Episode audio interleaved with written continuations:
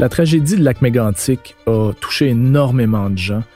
C'est une importante cicatrice dans l'histoire du Québec.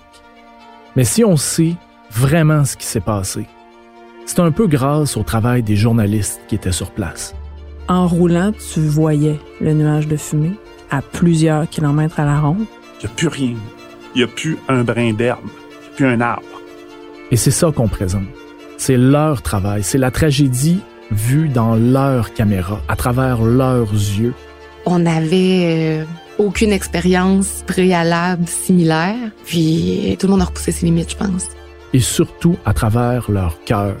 Je réalisais que ça aurait tellement pu être moi qui étais là au Musicafé. Le balado s'est arrivé le 6 juillet 2013 à Lac-Mégantic. C'est ça. La chose que je me souviens le plus, déjà, là, c'est l'odeur.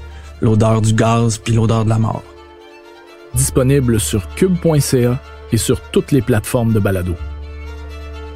Il n'y a pas eu de, de blessés cette soirée-là. T'es mort ou t'es vivant.